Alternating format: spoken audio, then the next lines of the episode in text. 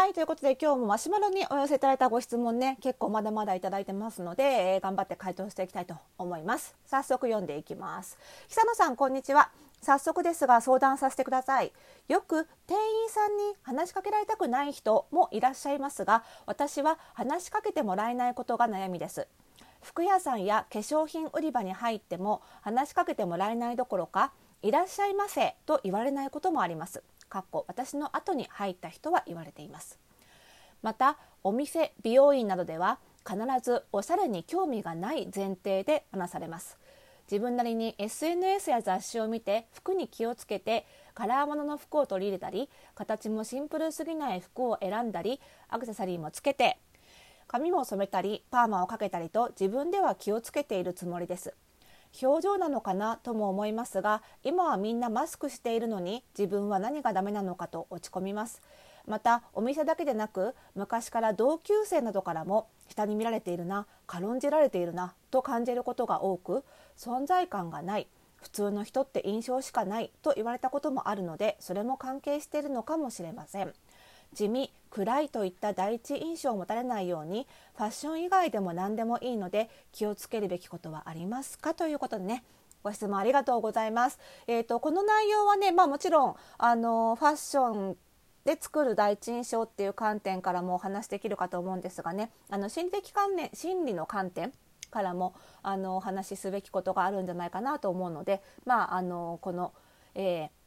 ラジオならではのねちょっとファッションと心理の両方の側面からあのヒントをお伝えできればいいなと思っております。それではスタートです。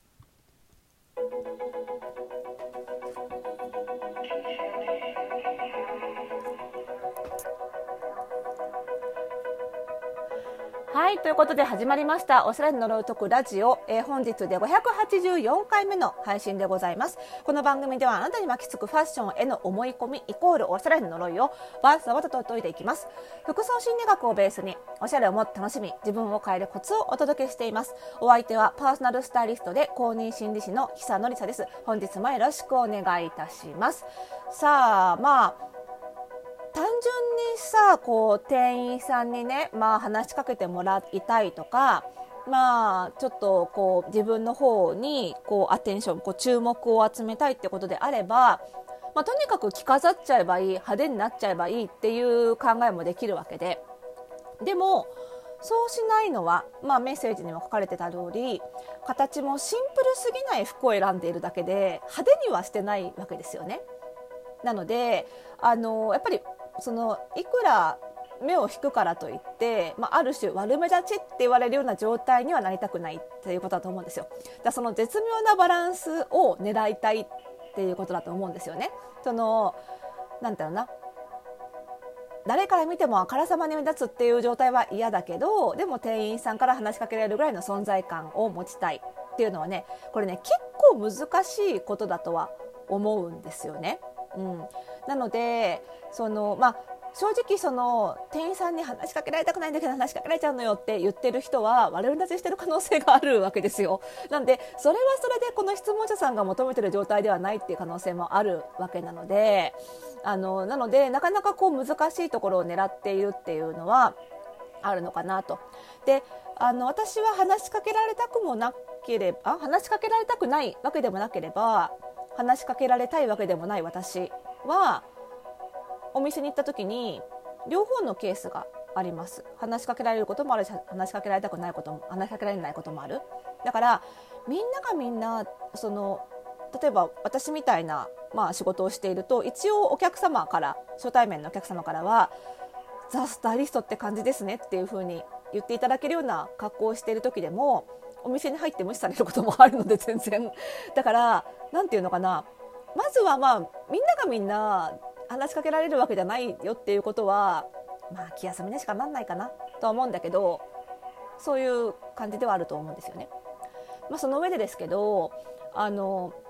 でプラスそうそうプラスそのちゃんと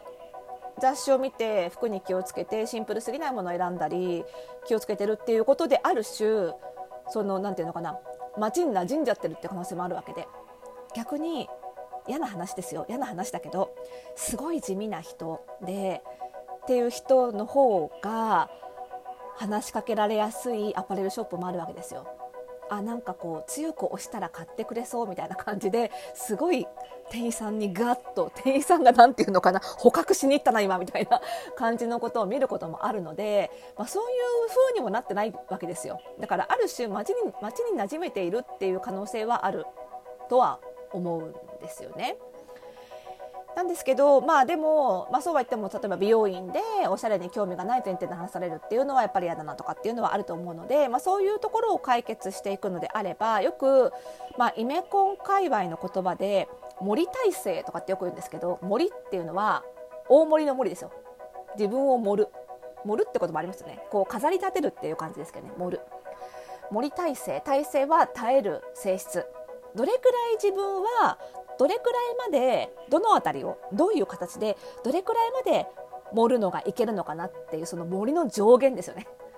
そう。マックスどこまで盛れるのかっていう。そのマックスを超えてしまったらさっき言ったそれこそ悪目立ちになっちゃうっていうところ。その限界値とあとはどういう盛り方をすればいいか。例えば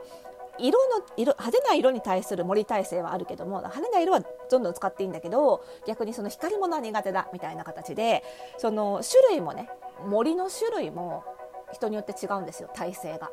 なのでその森体制ギリギリを攻めていくと悪目立ちしすぎずでも存在感は出るっていう風になるので私がもしこの質問者さんにそういう相談をされてスタイリストとして提案するのであればそういう森体制森の上限ギリギリを攻める存在感のあるスタイリングをしていくってことになると思うんです。でもそれやっぱり外見との調和をとを取っていかないといけないので、まあ、それが分かるのがいわゆるイメコン診断と呼ばれるようなあのうちでいうと体型診断パーソナルカラー診断、えー、顔パーツ診断なのでやっぱりそこを知って意外結構ねご本あのおつまさんが思ってらっしゃるより結構イメ本当にイメージコントロールの範疇になってしまうので一回プロの力は力を借りた方がいいとは思います。本当にそれを狙っていくならですね。でもちろん服だけじゃなくってヘアスタイルとかメイクも非常に重要なんですよ。特に美容院って、まあ、ちゃんとしたっていう方もよくないんですけど美容師さんは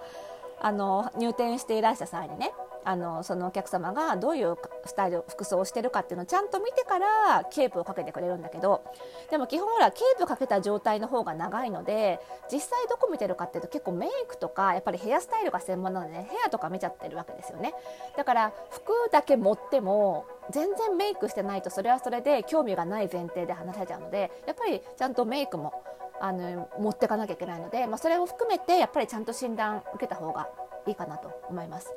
あとはねあのよく私自身の話で言うと私は結構あの怖そう、まあ、悪く言えば怖そうだしあの昔からねあの同級生とかから言われたことは怖そうだし、まあ、すごいあの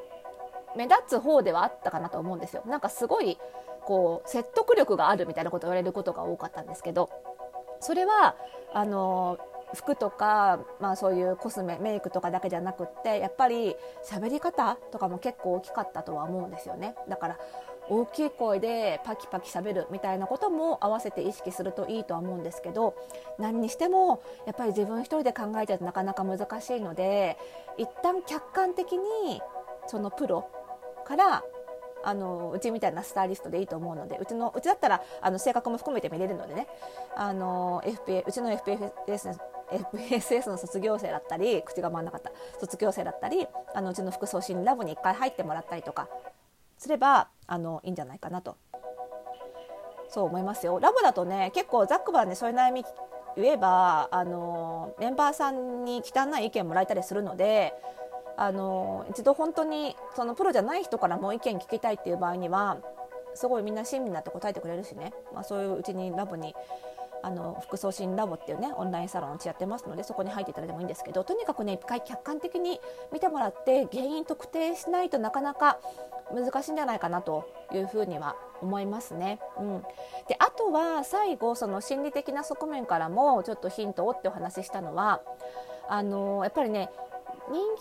間そのやってほしいことをやってくれなかったことだけ強く記憶に残っちゃうっていうのはあるんですよね。なのでその話しかけられたくない人は話しかけられたことだけすごい印象に残っちゃう記憶に残っちゃうからああまた話しかけられたって思っちゃうんですよね。で質問者さんその逆で話しかけてもらえなかった時にそのことがすごい心に残っちゃうっていうのはあるのでそのことばっかり考えてると余計気に病んじゃうっていうことはあるのでね、まあ、それも意識してほしいなというのとあとはやっぱり話しかけてもらいたいって、まあ、そのために取れるアクションイメージコントロールはもちろんあるんですけどでも根本としてはその相手を変えようとするアクションなのでなかなかそのそのなんていうのかな結果が出づらい部分ではあると思うんです。なのでそのなんだろうな自分ができることっていうのかな自分にとって居心地の世界をいい世界を作りたいわけですよね。誰